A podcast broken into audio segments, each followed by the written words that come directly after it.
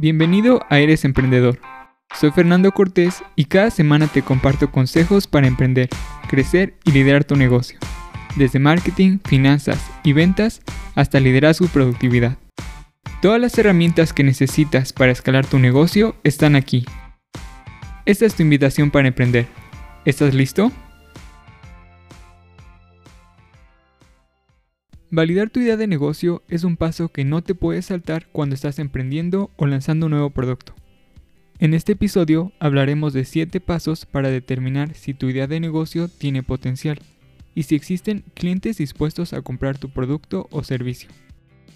Hola a todos, soy Fernando y estás escuchando Eres Emprendedor. Bienvenidos a un episodio más. Hoy hablaremos sobre el proceso de validar una idea de negocio. Porque cuando estás por lanzar un nuevo producto, dedicas mucho tiempo y dinero en construirlo. Pero cuando lo lanzas al mercado, puede que te des cuenta de que nadie estaba interesado. Con los 7 pasos que te explicaré hoy, podremos saber si existe una necesidad de tu producto en el mercado y saber si la gente de verdad lo comprará.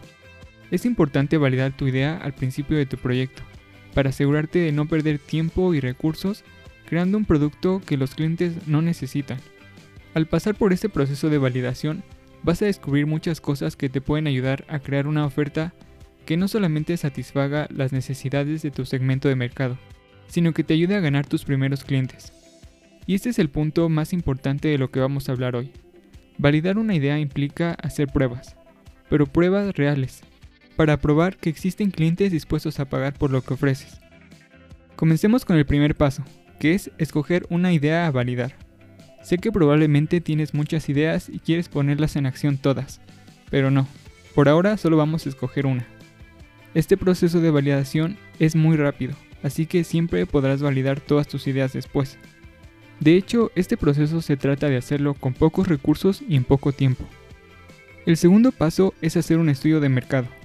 Y no te digo que contrates una agencia de investigación de mercado y gastes miles de pesos o dólares. Aquí te van varias estrategias que usaremos. La primera es averiguar cuál de tus ideas ya existe. Seguramente tienes una idea muy buena, pero puede que te des cuenta de que ya hay otra empresa haciendo exactamente lo que te propones. Por eso, vamos a hacer una búsqueda en línea para saber qué productos están tratando de resolver el problema que tienes en mente, o qué empresas ya lo intentaron y fallaron. Puede que tu competencia esté haciendo un mal trabajo, por ejemplo, que tenga un producto defectuoso o un mal servicio al cliente lo que significa que puedes tener una oportunidad en el mercado. Ahora, si encuentras que tienes competencia, debes prestar atención a los datos de ventas, a la cantidad de empresas que existen y cuáles son las tendencias del mercado. Puedes encontrar esos datos en línea, por ejemplo, visitando sitios de noticias, blogs especializados en tu industria o en los datos que publica el gobierno de tu país. Y la tercera estrategia es investigar el número de búsquedas y las palabras claves relacionadas con tu idea. Piensa en esto, cuando necesitas un producto o servicio, seguramente utilizas un motor de búsqueda como Google para encontrar una solución.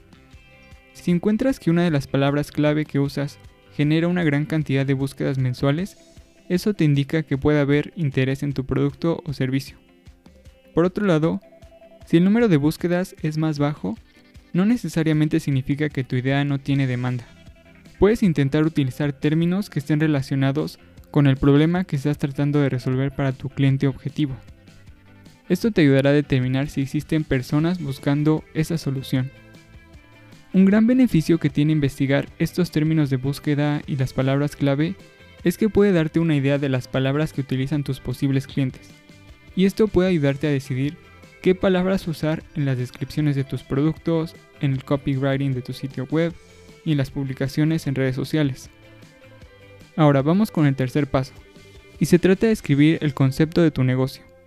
Mira, al final del día, una idea de negocio es solamente una suposición, una hipótesis que debe probarse, no es un hecho. Para poner en palabras el concepto de tu negocio, puedes utilizar el modelo de negocios Canvas que vimos en el episodio 3. Si no lo has escuchado, al terminar este episodio, regresa y dale un vistazo. Incluso tiene una plantilla gratis en Notion y ya tiene todo lo que necesitas. La información que quieres tener clara es sobre tu cliente, tu producto y tu modelo de negocio. Las preguntas clave que queremos responder es ¿quién es tu cliente? quién crees que es tu mercado objetivo. Y asegúrate de ser muy específico. Por ejemplo, si tu cliente son otros negocios, responde qué tipo de negocios, cuál es su tamaño, en qué mercado o en qué industria está. Además, qué problema estás resolviendo. Esto es muy importante. Escucha, muchos emprendedores piensan primero en el producto, pero de hecho hay que comenzar con el problema, porque primero queremos confirmar con los clientes que el problema existe, y segundo, determinar si tu producto o servicio realmente puede resolver ese problema. De hecho, Michael Sabel, el CEO de Y Combinator, dice que no te obsesiones con tener la idea perfecta. Más bien empieza con el problema. Idealmente este problema tú lo has tenido, o alguien en tu familia, lo ves en tu trabajo o en tu comunidad.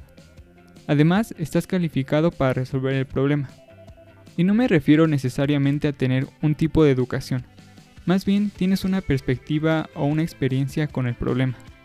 ¿A qué tipo de problemas me refiero? Bueno, puede tener alguna de estas características.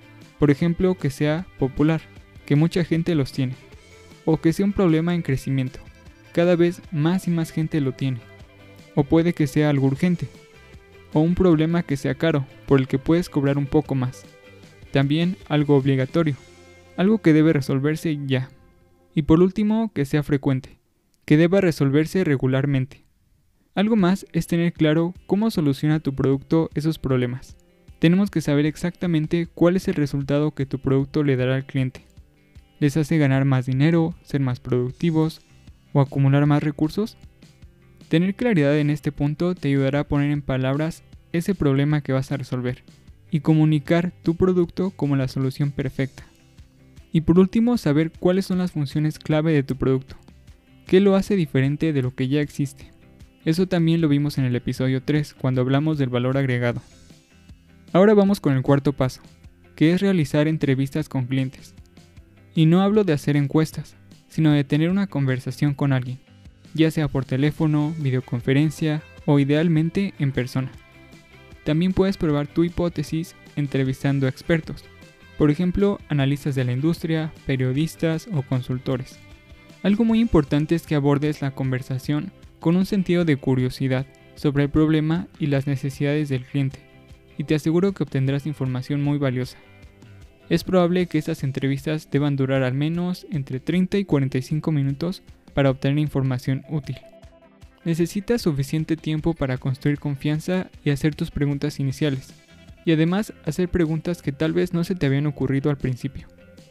Recuerda que tu objetivo es recopilar suficiente información para desarrollar tu idea de negocio para algunos esto puede tomar una docena de entrevistas y para otros podría tomar hasta 50. Tu trabajo es hacer preguntas. No estás conversando con esta persona para vender tu producto. Simplemente quieres aprender de ellos. Un consejo que te quiero dar es que documentes sus entrevistas. Puedes grabarlas para revisitarla después y así no olvidar nada.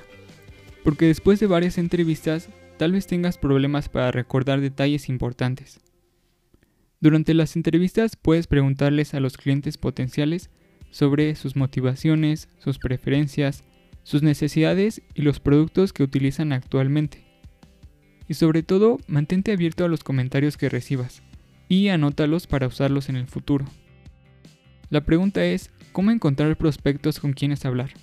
Bueno, puedes comenzar con tu propia red y las redes de tu familia y amigos para llegar a clientes potenciales. Es cierto que tu círculo más cercano nunca te va a decir que tu idea es mala, pero hablar con ellos es mejor que no entrevistar a nadie. Recuerda lo que hablamos al principio. No es lo mismo que a alguien le guste tu idea a que compre tu producto. Así que cualquier retroalimentación es útil. Algo que puedes hacer es publicar en redes sociales que estás buscando a 5 personas que quieran el resultado que ofreces. Por ejemplo, 5 personas que quieran aprender fotografía, crear un sitio web, o aprender a usar las redes sociales para sus negocios. Estoy seguro que alguien de tu red va a levantar la mano, o si lo comparten, alguien de su red va a ser tu candidato ideal. Pasemos entonces al quinto paso. Con la información que has recolectado es momento de crear un producto mínimo viable. Comúnmente lo conocemos por sus siglas en inglés como MVP. Un MVP es la primera solución que lanzarás para saber si podrás captar clientes. Esta estrategia aparece en el libro El método Lean Startup del autor Eric Rice. Básicamente lo que tratas de hacer con un MVP es no asumir que sabes lo que el cliente quiere y pasarte meses y meses desarrollando un producto para que cuando lo lances resulte que no es lo que el cliente quiere. Más bien, vas a construir una versión muy básica de tu producto. Tal vez tu idea original tiene varias funciones y características, pero tu MVP solo va a tener las funciones mínimas para que funcione. Podríamos llamarlo un prototipo, así que no te enamores de él, porque tal vez sea un trabajo un poco a medias. Recuerda que tienes que enamorarte del problema y de tu cliente, no de tu producto. Tu MVP al final se tiene que mejorar. La gran ventaja de un MVP es que se puede construir y lanzar en días o semanas. En administración de proyectos les llamamos sprints a estos ciclos de trabajo cortos, en los que trabajas exclusivamente en un proyecto. Así que trabajar en tu MVP nos va a permitir entonces lanzarlo a un pequeño grupo de clientes. Eso nos lleva al sexto paso, que es probar tu producto o servicio. En este paso usaremos dos estrategias, las pruebas alfa y beta. Las pruebas alfa es cuando los empleados internos prueban un producto para eliminar cualquier error o problema antes de que esté disponible para usuarios externos. Y en las pruebas beta, el producto va a ser probado por un grupo limitado de usuarios externos, a quienes se les dice específicamente que identifiquen problemas. Tal vez lo has visto al descargar una aplicación móvil, cuando te indican que están en pruebas beta porque todavía no está terminado su producto. Y esto es muy valioso, porque si existe una necesidad en el mercado, pero tu producto es defectuoso, complejo o difícil de usar, los clientes muy fácilmente pueden irse con la competencia. Algo muy importante es que tu MVP o esta versión beta de tu producto la puedas vender a un precio bajo. Lo que quieres es validar que haya demanda, no tener miles de ventas. Ya sea un producto o un servicio, es como ofrecer un programa piloto. El número de ventas que tengas va a depender del precio de tu producto, pero idealmente entre 5 o 20 clientes es un buen indicador. Algo súper importante es asegurarte de que este tipo de pruebas las hagas con el tipo correcto de cliente. Es más, tus clientes o usuarios iniciales tienen que ser seleccionados cuidadosamente deben ser personas para quienes el problema que estás resolviendo realmente es importante en su vida. ¿Y cómo los encuentras?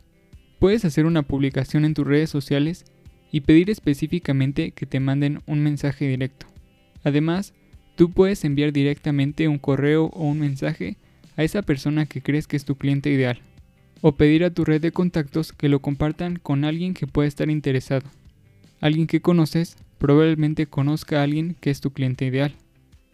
Y el último y séptimo paso, una vez que tienes todos estos datos, deberás tomar la decisión de continuar con tu producto, realizar ajustes o definitivamente cambiar de ideas.